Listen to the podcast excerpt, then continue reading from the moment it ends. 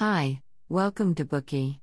To unlock more world class bestseller, please download our app. Just search for B O O K E Y at Apple Store or Google Play. You will get 7 days free trial with more features. Today we will unlock the book Never Eat Alone. Before we start, let's first tell a story.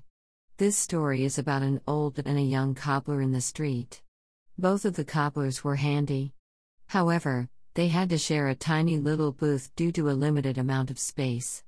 At first, the customers thought the cobblers were father and son, so they would choose either one of them to repair their shoes. As they believed the cobblers were family, it didn't matter who got paid.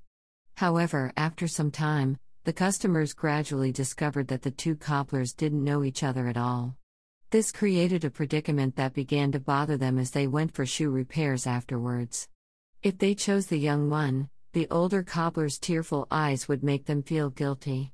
If they went to the old one, the young man just wouldn't stop sighing.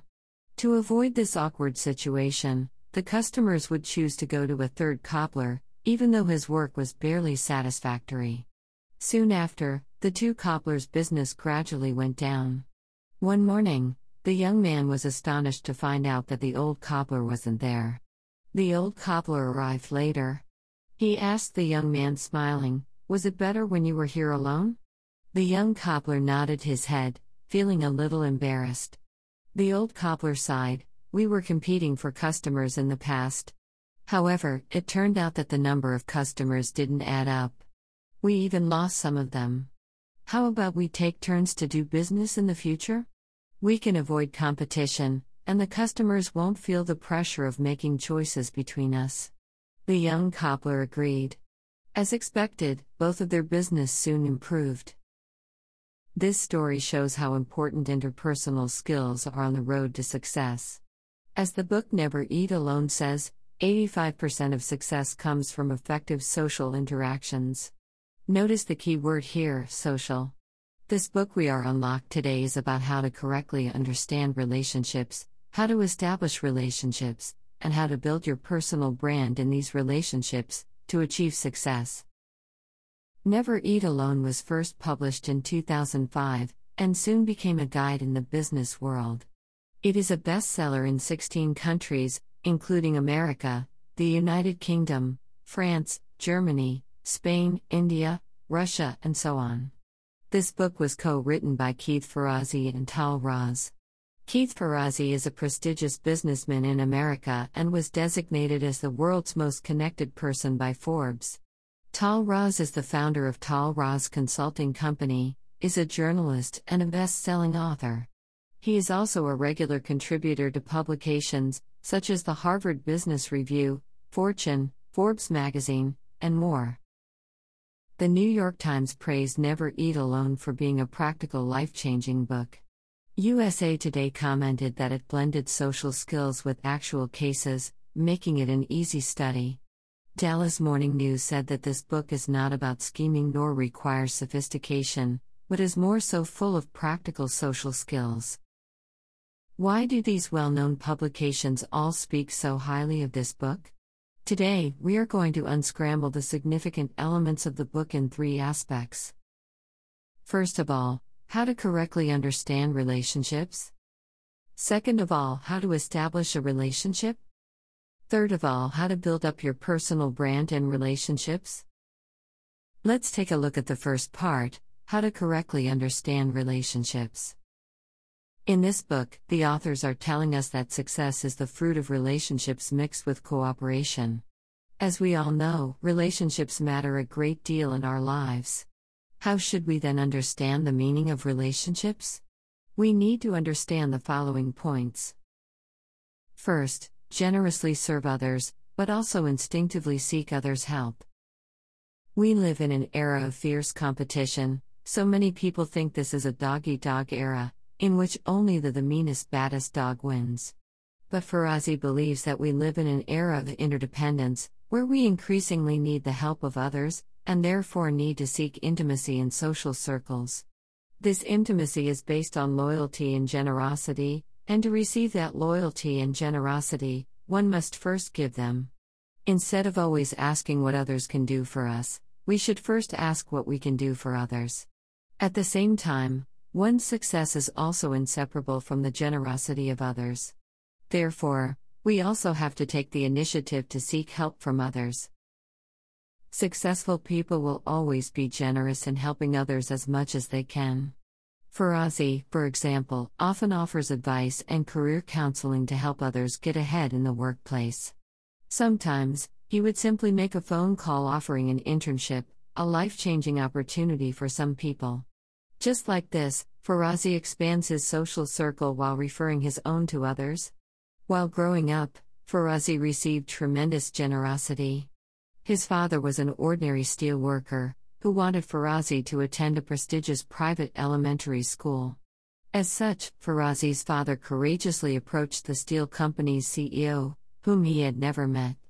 The CEO was so impressed by Ferrazzi's father's courage, and graciously agreed to his request. Also, he applied a scholarship for Ferrazzi at this private school.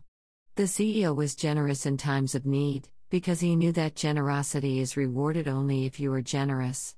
Ferrazzi later attended Harvard Business School with the help of Mrs. Hillman, chairwoman of the Pennsylvania Republican Party. Ferrazzi's rise from an ordinary working class family to success owes much to the generosity of others. Second, connect with others first before pursuing a career. Rome was not built in day. Building a relationship is incremental. We can only truly earn someone's trust over time, and little by little. Never rush to others for help only when you need it. Some people start reaching out to others only when they are in need of something of their personal interest, such as a job. However, master networkers start connecting with others long before they need anything at all.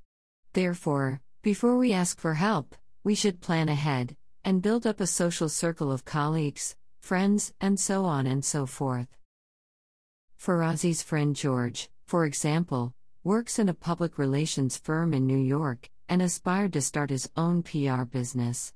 He asked Ferrazzi to lunch one day, looking for advice. Ferrazzi asked him, Have you started to reach out to potential clients? George said, No. I plan to work my way up in my current company to a point where I can afford to leave. Then I'll incorporate, set up an office, and start searching for my first customers. Ferrazzi said, You've got it totally backwards. You're doomed to fail. Ferrazzi's advice was to start finding future clients today, and told him it was important to approach them as friends, not as potential clients. Ferrazzi advised George to offer his service for free at first. Eventually, he'll have a growing circle of people who have seen his work and who believe in him. That is the kind of connections he should be looking to create if starting a business. These are the type of precautions put forth that are meant by planning ahead. Don't wait until you're on your own. You have to create a social circle before you actually need it. Third, set clear goals before connecting with others. Building our connections as early as possible is helpful for developing a customer base for the future. However, one should not try to connect with anyone before setting his goals. That's because we can decide who may help us achieve our goals only if we do have goals. Then we can focus on building those connections. This is similarly seen in a dialogue within the story Alice's Adventures in Wonderland. Alice asked the cat, Would you tell me, please, which way I ought to go from here? To which the cat answered, That depends mostly on where you want to go. It is obvious that we need to make our goals clear before setting out on a new mission. This is the same when seeking connections. At first, determine your goals, then, find someone that can help, and finally begin to connect with them. Ferrazzi called this tool the Networking Action Plan, which can be separated into three distinct parts. The first part is setting clear goals, the second part is devoted to finding the people who will be able to help us achieve them, and the third part enables us to determine the best way to reach out to this very group. A close friend of Ferrazzi's, Jamie, offers an excellent example of how this works. She had graduated with a PhD in history from Harvard and was struggling with what kind of career she should pursue. She considered becoming a professor, but she found academia much too stuffy. She wanted to give business a shot, but found the world of commerce unrewarding. As such, Jamie spent several months thinking about where she was going in life, until it occurred to her that what really aspired her was to be a high school teacher. Ozzy asked Jamie to give his networking action plan a try. She took in his advice and started to make a plan. Her short term goal was to be a teacher. Her three year long term goal was to be a teacher in a well respected district, located in a place where she wanted to live. Three months later, she was enrolled in a teaching certification program. After a year, she wanted to be a full time teacher. So, she made a list of some of the best high schools in Manhattan which she may enjoy working at. She did her research and found out the names of the people at each of the best high schools that were responsible for hiring. She then reached out to the people who could help her realize her dream. Just like this, Jamie was on her way. She started to see that the more she accomplished, the bigger her teaching network grew. The bigger her teaching network grew, the closer she came to achieving her three year goals.